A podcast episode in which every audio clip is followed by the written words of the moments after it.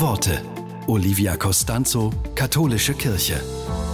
Babys machen ein Weihnachtsfest besonders.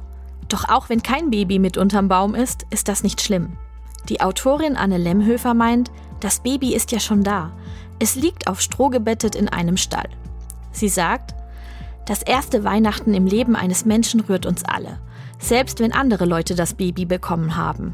Es ist wunderschön, wenn Babys an der Festtafel auf Tellern und Tischdecken herumpatschen. Aber gar nicht zwingend nötig.